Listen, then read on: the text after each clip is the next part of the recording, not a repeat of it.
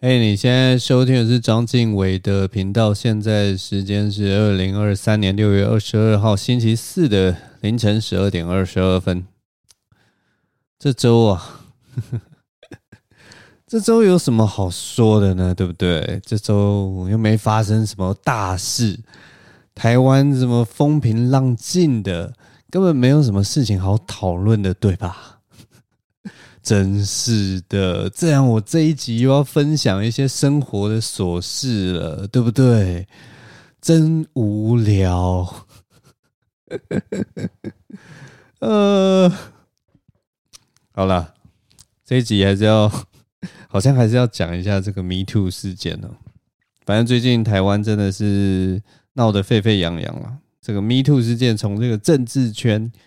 一路烧到。现在已经烧到演艺圈，然后演艺圈还搞得天翻地覆的，真的蛮可怕的，真的蛮可怕的。不过在开始讲这个 Me Too 之前，我我其实说老实话了，我真的已经不知道接下来还要再讲什么了，因为我其实以前应该都已经讲过类似的一些事情，或者我一些对于就是性别上面的一些感触，所以对于 Me Too 事件，我还能讲什么？我说实话，我真的觉得我我不知道我该讲什么了。不过我在这边可以先跟大家推荐一个频频道，跟大家推荐一个节目，就是台湾通勤第一品牌这个 Podcast 节目，它最新的一集叫什么？接下来哦，反正它的那个标题是“接下来”这三个字啊。那因为大家就知道嘛，Podcast 在听的时候，其实标题是什么根本不重要。所以，反正大家如果有兴趣的话，可以去找这一集来来听。那他们呃，在这个节目里面分享的事情，就是由三个异男，就是生理男性，嗯，三个直男的角度，他们借由聊天，然后去去讲一下各自对于这个性别意识的一个成长过程。然后，对啊，就是对最近的事情，算是做做出一个直男应该有的总结吧。然后他们最后也提出一些，就是诶，直男如果说你不知道该怎么做，在这场运动里面，你不知道你自己该扮演什么样的角色，他们也提出，也有讲出，就是说，诶，那你就可以这样做，就基本上就没有问题了。所以我还蛮推荐那一集的。其实他的结论跟我平常跟大家分享的结论可能是差不多的，嗯。不过，因为经由他们那个编排还有讨论的那个过程，其实你有很多地方，其实我相信大家都会很有共鸣的，所以蛮推荐大家去听的。啊，这件事情就到大概到那边。那接下来，接下来要换我讲这个 Me Too 事件。我说说真的，就像我刚讲的，我已经快要没有什么，没有什么。想要讲的，不过我今天哦，对对对，我今天有发现一件事情，就是很多人好像还不知道 Me Too 到底是什么样的运动，就是很多人可能说哦，Me Too 就是好像懵懵懂懂，就是会有一大堆女生然后来控诉呃男生呃对他们的骚扰，然后诶，也许也有男生会出来控诉说诶，女生对他们的骚扰，大概就是这样子，然后。可是，大家如果真的要定义这个运动的时候，好像说不出来这个运动到底是怎么一回事。我在这边跟大家讲一下，这是我从 Wikipedia 上面找回来的。我我其实就是一开始先有我自己这样子的一个疑问，然后哦，今天跟朋友在讨论的时候，朋友也忽然就说：“哎，我觉得现在 Me Too 事件，呃，Me Too 的走向，台湾这一波的走向，他觉得越来越不喜欢，他觉得越来越不像 Me Too 了。”然后，所以我心里就忽然有一个疑惑：什么叫做越来越不像 Me Too？然后 Me Too 怎么样才算是 Me Too 运动？所以我就想要去定义嘛。那我去网络上查资料，他就直接定义是说，Me Too 这个运动其实发起很早，我忘记哪一年了啦。但是什么二零零二零零七年之类，就可能就已经就有了。然后好像是谁谁谁开始发起。那他发起的时候，其实最大的初衷是说。呃，基本上 Me Too 运动就是说，一个人，然后他在公开的平台上面分享他自己受到性骚扰或者是性侵的经验，就这样。他的定义其实就这样。然后当你分享完之后，你就说 Me Too，我也有这样的经验，就是以一个分享跟公开的态度在做这件事情。所以呢，如果你严格来说 “Me Too” 事件的话，它其实跟法律无关，跟道德也无关，也没有任何的，其实也没有包含任何的批评跟控诉或什么。它其实就是你在网络上把自己的个人经验讲出来。然后希望这个东西借由这个分享，别人能够也一起把这件事情讲出来。那对错或什么，其实是之后的事情，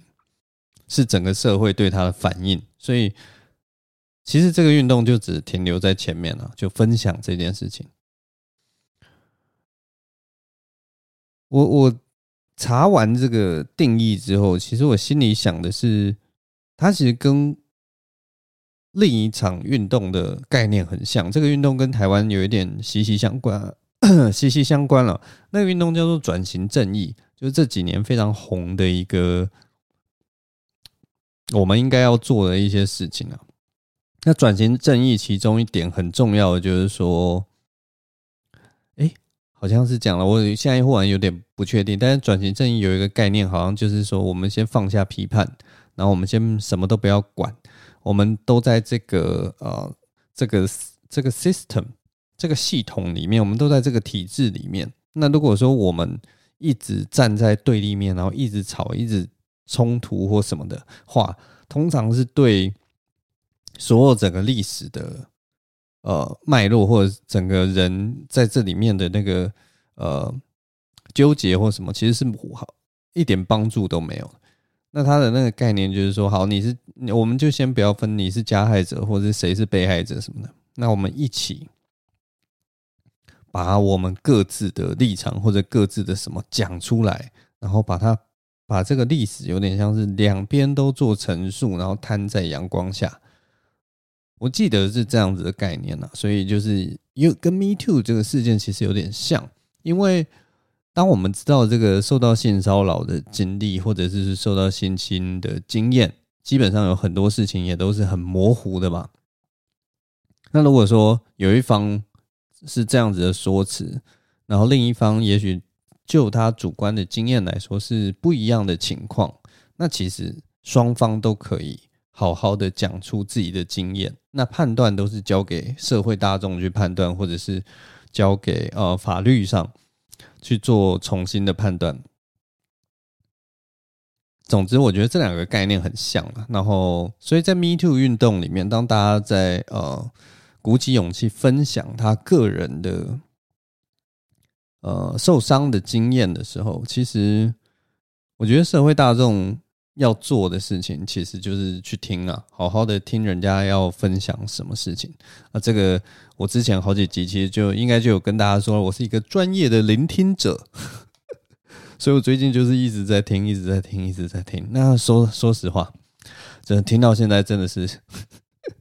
也是有点疲倦的啦。对啊，也是有点疲倦。我其实跟大家，我相信大家感觉跟我差不多吧，就是听到现在是有点倦的。但是我就是还是要跟大家说啊，就是还是要努力听下去，因为这是一个过程，而且是每一个人的成长经验。那借由聆听，还有借由感受的话，我觉得我们这个社会才会往前进啊，然后有更多能够同理他人的空间，这样子。那这礼拜，哎，这礼拜最大的消息应该就是那个吧。最戏剧化的就是黄子佼嘛，还有今天这两天，这两礼拜二、礼拜三的那个炎亚纶。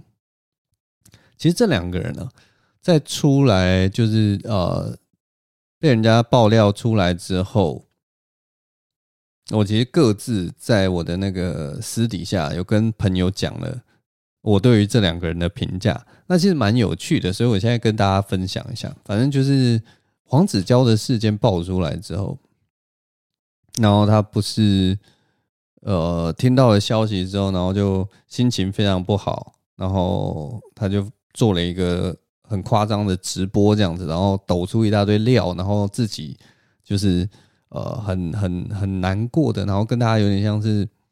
呃想要谈心这样子的感觉，但是过程中当然内容就有点像是避重就轻啊，然后他就一直就是有点怨天尤人，为什么那些坏人，我明明就已经现在已经变成一个比较好的人了，为什么那些真正坏的人他们都可以逃得过，为什么我逃不过？然后就是类类似这种有点不平衡的心态啊或什么的，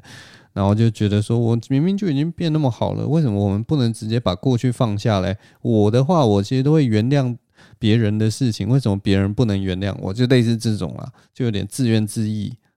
的这种态度。然后后来，甚至可能他有一些自残的行为，然后送到医院什么的。那看完之后，其实，其实我心里是，我也不知道要说什么。但是我我跟我朋友直接讲了，就是说我跟他说，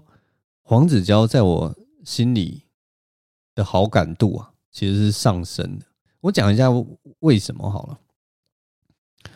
我当然不是在支持，我也我当然要先讲清楚，我当然不是支持黄子佼他所作所为，他所作所为绝对是错的嘛，而且非常恶心，非常糟糕，然后毁了一个人的人生，甚至可能不止一个人，可能好几个人的人生。这些事情当然是非常糟糕，非常可怕，非常就是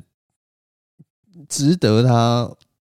得到任何的我不知道任何的处罚或什么的这件事情毫无疑问，那我为什么对他是好感值上升呢？这件事情其实很吊诡，就是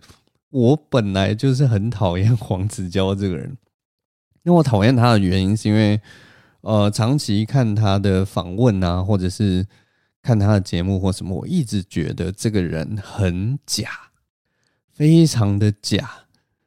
就是有些演艺圈的人啊。我不知道是怎么样，但是有些演艺圈的人，他在演艺圈里面，他可以假的很真。也许他演技好，或者是什么，或者他一辈子都在演这样子的一个角色，所以他已经变成不是在演了，他已经变成他就是这样子的样子。所以他其实基本上已经快要没有基呃，基本上已经快要没有私底下的样子。像这种艺人，你就会有一点哎，有点不知道哪一个到底是真的他，然后最后就可能就接受他那个样子。但黄子佼不一样，黄子佼就是你如果看很多的访谈或什么，你就会发现他真的是一张嘴灰溜溜，公开灰溜溜，就是那，就是他很很会去呃修饰他的说法，所以他会把一些就是他明明你看得出来，你直接看得出来他对这件事是有一些看法，是有一些批评的，可是他会把它就是转来转去，转来转去，然后好像变得很圆融这样子。所以，我从以前到现在，我就一直觉得黄子佼这个人就是很假。那我这人，呃，最最讨厌的人就是很假的人。就是如果你越真的话，我越容易喜欢你。然后类似这样了，当然不是那种就是真的喜欢，而是会觉得说，哦，你是一个人呐，这样子 的感觉。但以前黄子佼就让我觉得他不是不是一个人，你知道吗？我这样讲也不是真的在羞辱他什么的。但是就是我没有办法喜欢他了，因为他就觉得他很虚假嘛。他在任何地方我都没有看到真正的他。那这一次的直播啊，这次的直播就其实有看到真正的他，就是一个非常软弱，然后处处都在找理由，然后呃一直在躲避，一直在呃怨天尤人，然后很很。完全有一点自暴自弃的他，那这样的他其实说老实话了，哎，很真实哎，就你完全看得到哦，自己不自信的部分，然后或者是说他自己有一点呃愤世嫉俗的部分，呃不平衡的部分，诸如此类，全部都在那个直播影片里面表露无遗。在那一瞬间，我就觉得哇，我看到了真实的你，所以就是因为。这么的真实，所以我对他的好感度，你知道吗？是原本是原本很讨厌这个人，然后结果就提升了。我开始觉得说，哦，我看到你了，我看到你真正的这个人了。当然，根据那个直播的内容，你可以说他是一个烂人，你可以说他是一个是一个呃败类，你可以说他是一个我不知道，反正你用各种各样的词，你都可以骂他，没错。但是说老实话，就是因为他烂，就是因为他。这么的，呃，把他的恶心展露出来，我才觉得他真正变成了人，你知道吗？我才看到了他最真实的一面。这件事情对我来说很重要，非常重要。当然，这件这些就是他如果要负什么责任啊，或要付出什么代价，法律上有什么样的责任，我真的是希望，呃，就是他该负的责任是就要就要去负了，大概是这样。对，我只是想要跟大家强调，我其实很在意真实这件事情。那我对他的好感就是从这边来的。那后来，接下来就是还有这两天发生的事情，就是炎亚纶的事件。然后我听了炎亚纶就是被爆料的事件以后，然后还有他后来做的事情，我稍微跟大家讲一下啦。反正炎亚纶就是被人家爆料，就是呃有，例如说他的前男友。他好像那个时候三十几岁，交了一个十六岁的男友，光这件事情其实就有点嗯，然后但是好，反正就是他交了那个男友，然后他男友就说他呃，炎亚纶因为他太年轻，所以就有拍他的影片，然后有呃，还有一些还没有确定的，就是说有有非合意性交的行为之类的，那这些东西我也不知道到底是怎么样，然后真实情况到底是怎样，我也不知道。但反正好像发生这件事情，那人家，呃，他的前男友讲了这件事情，那炎亚纶当然就是洋洋洒洒的写了一篇温暖人心的文章，就说一切都是因为爱，然后是因为我们在感情上，呃，我我在感情上就是做的不大好，这样子，他就想要把导到感情上，然后隔天当那个。呃，当事人要开记者会的时候，炎亚纶就冲到人家当事人记者会，把他打断，然后当众道歉，就有点像对我来讲，真的是堵住对方的嘴。那这件事情其实对我来讲是那个 Me Too 事件里面的大忌。我们一开始的定义 Me Too 事件就是说，大家就把自己的经验讲出来，我们开诚布公。如果说你的说法跟我的说法是呃没有办法。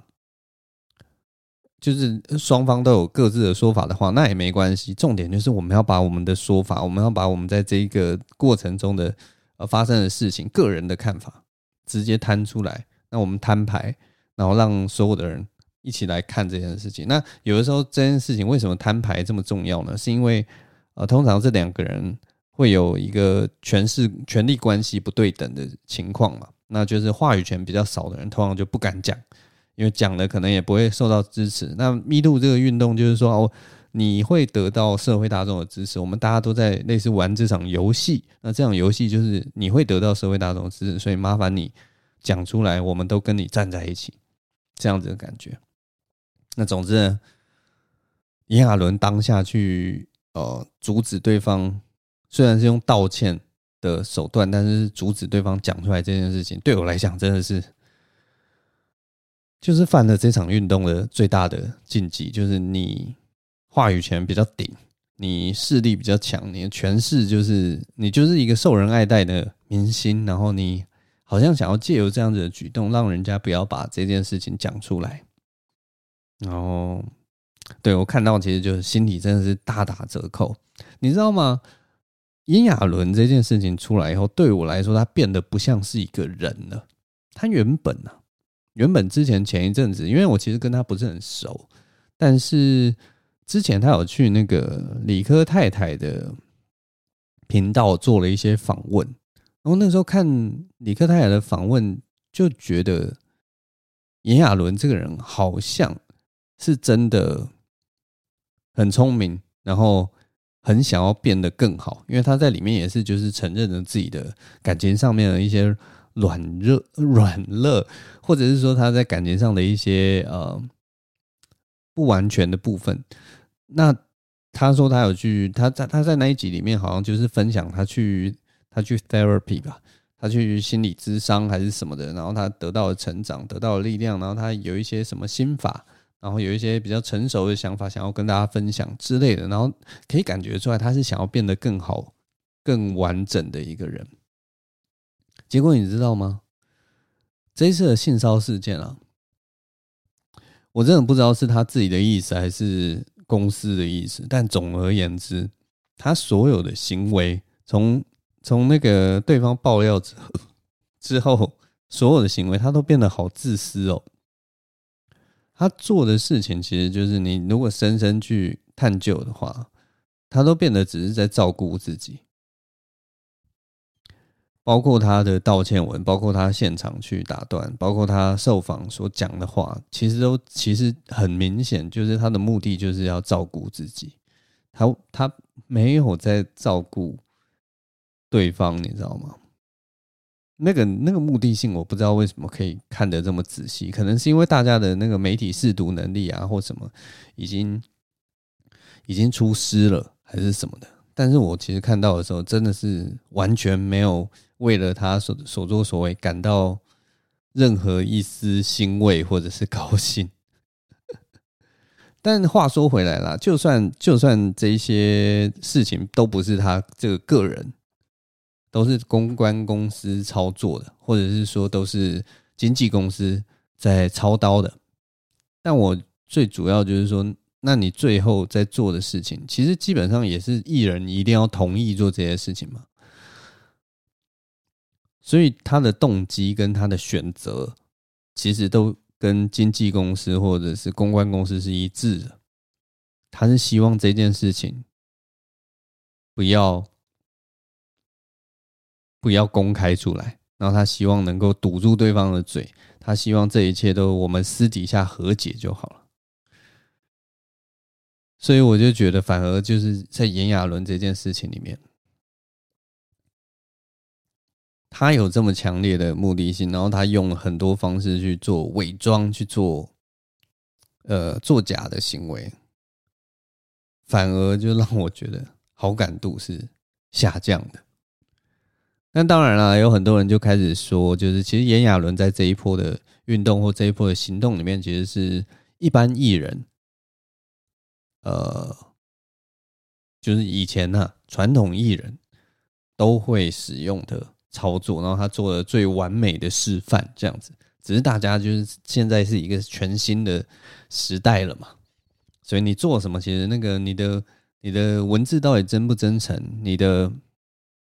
表现、你的行为、你的动作是不是那么有策略性跟目的性，其实会变得非常的清楚。所以我就觉得。如果相比之下了，他在我心中的评价，整体评价是整个好感度是下降超级多的。他原本只是一个就是无知善良的青年之类的，然后他现在已经变成，我觉得就已经变成一个虚假的人了。真的整，整个我就觉得这个这个运动里面，这两个人呢、就是黄子佼跟炎亚纶。完全是一个极端，你知道吗？黄子佼虽然就是两个人都都做出很不好的事情，可能都做出犯法的行为，然后都应该付出责任。但是黄子佼虽然是有有人说是在情勒什么了，但是我跟你讲啊，因为他在那个直播里面真的是，我我不会觉得他是在演戏，你知道吗？他那个是已经就自暴自弃了，就是 难过到顶点，所以我对他其实是在那一瞬间是觉得哦。他真的像个人呢，我好像看到他真实的一面。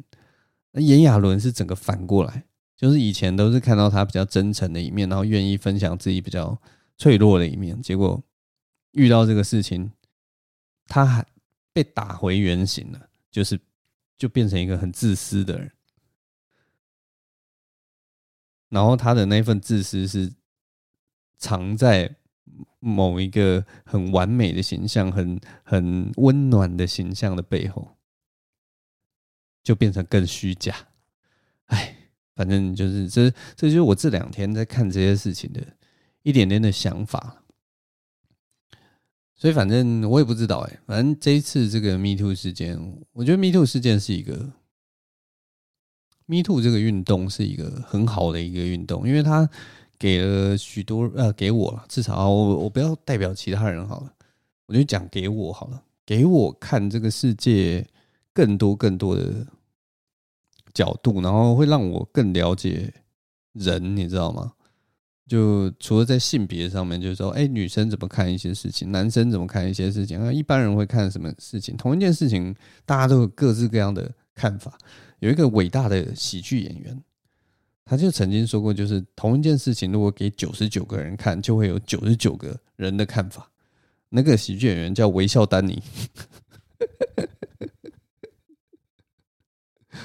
没有了。他反正他之前就常常讲这句话，所以我就想起来这边 shout out to 微笑丹尼一下。但反正就是听完那个，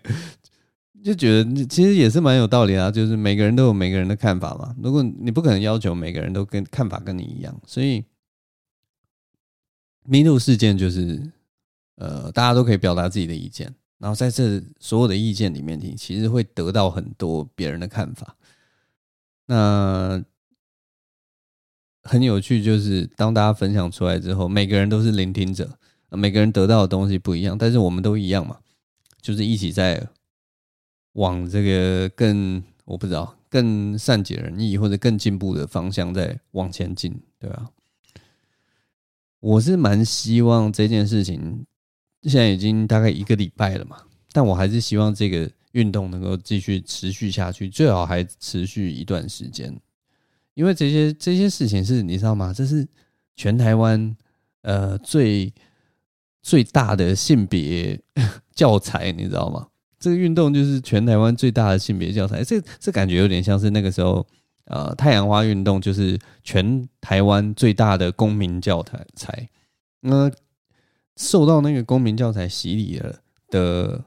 呃学生或什么的，他对于政治，我相信一定更有敏感度或更有参与感。虽然现在那个那一个剂量已经就是打完以后，现在已经慢慢消退了，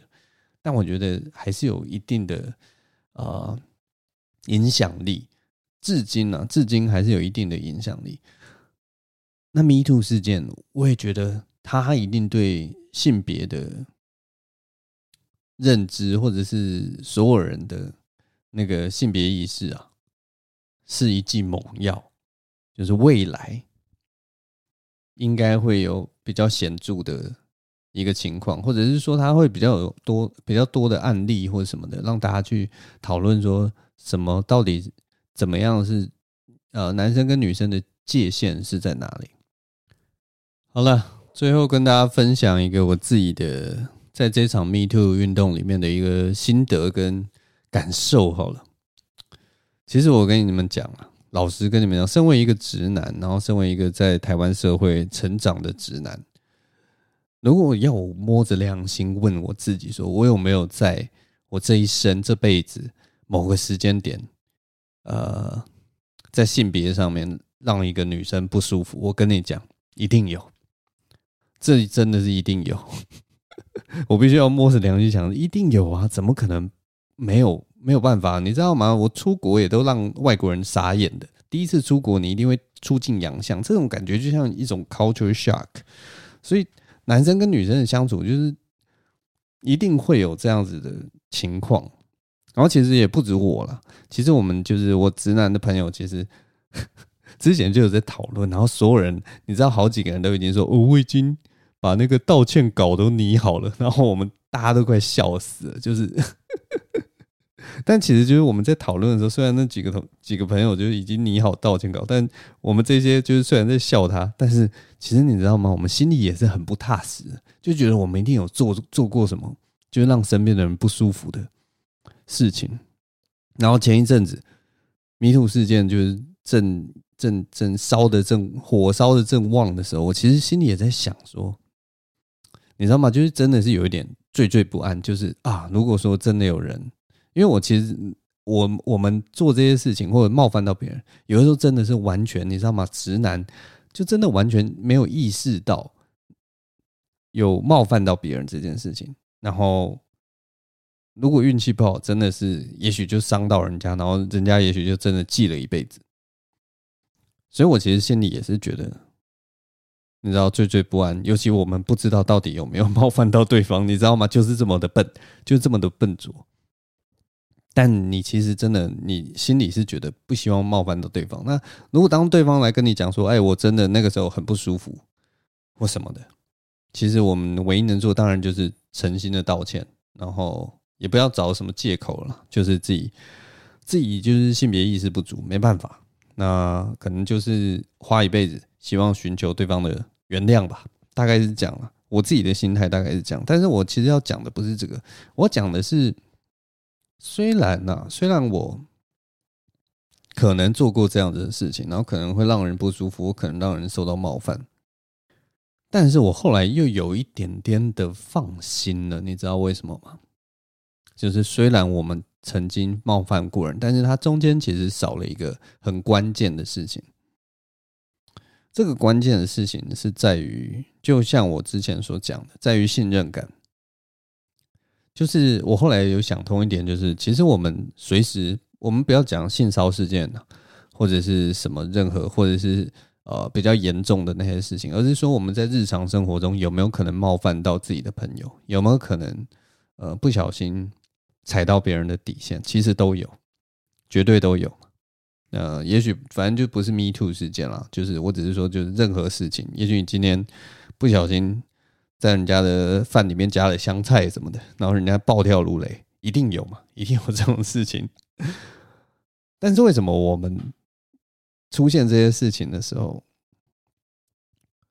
好像都就是大家都可以就是过去了？其实中间我后来想通了，就是。中间还是有一个很安全的安全网，就是他对你的对方对你的信任感，或者是我们对对方的信任感。因为如果你们是好朋友，你们是朋友的话，然后如果对方稍微呃冒犯到你，或者是说触触碰到你的底线的时候，一般人其实是会直接就想说他是我朋友，所以他不会是故意的。然后也许这就是他临时的呃忽然。走到歪路的那一瞬间，那也许我呃稍微在态度上，我只要傻眼，或者是嗯有一个那样子的反应出来，其实对方我可以相信对方是一个善解人意的人，他知道在这一刻的时候，他可能冒犯到我或让我不舒服，那他之后其实就会画呃把那个界限拉得比较清楚，不会再犯。我之前其实就有一点忘记了这一点。我对自己真的非常没有自信，所以前一阵子就真的觉得说，会不会我真的也是一个很糟糕的人？但我最近有稍微安心了一点。当然，就是如果不小心，还是有一个朋友，然后听到这一集，然后他就忽然来跟我说：“哎，可是你那个时候让我觉得很不舒服。”哎，那我也没办法，我就摸摸鼻子认了。但我只是觉得说，我好像呃。要对自己稍微有点自信啊，就是这个东西其实还是有它的容错空间，因为像很多，所以 所以网络上其实你看到很多恶男在那边说什么哦，我以后不知道要怎么跟女生相处了，哦，我以后这样子我都不敢碰女生了或什么。可是我的重点其实就是，那你就是不了解你们之间的关系到底是什么。如果你跟女生的关系本身就是一个很。呃，稳固，然后是一个有信赖关系的一个情况的话，其实你根本不用怕你不小心做出冒犯的行为。就也许我不知道，呃，不小心碰到人家的手臂或者是什么，就是或者呃，帮人家，我也不知道啦，反正就是 有一些界限的事情，也许不小心踏到了或什么的，或者是你开个黄腔的玩笑，那你们的关系可能还没有办法开黄腔。我知道有些女生就是可以接受黄腔嘛，那也许你们的关系就还没到，那就形成了性骚扰。可是如果你们的信赖关系到了，如果说